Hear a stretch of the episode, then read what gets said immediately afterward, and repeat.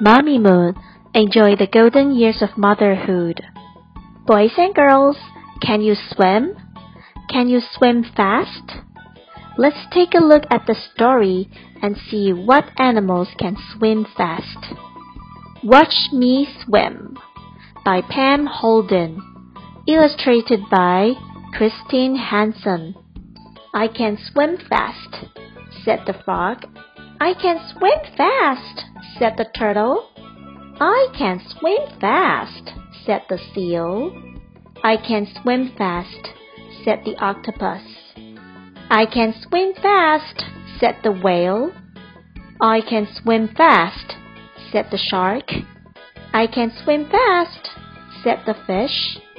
I can swim fast too, said the penguin.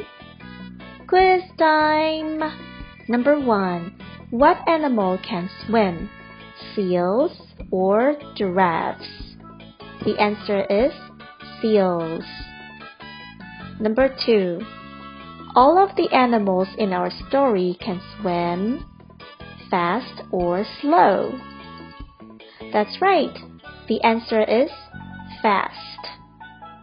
Number three. What animal does the penguin catch? A fish or a shark? The answer is fish. Were you right?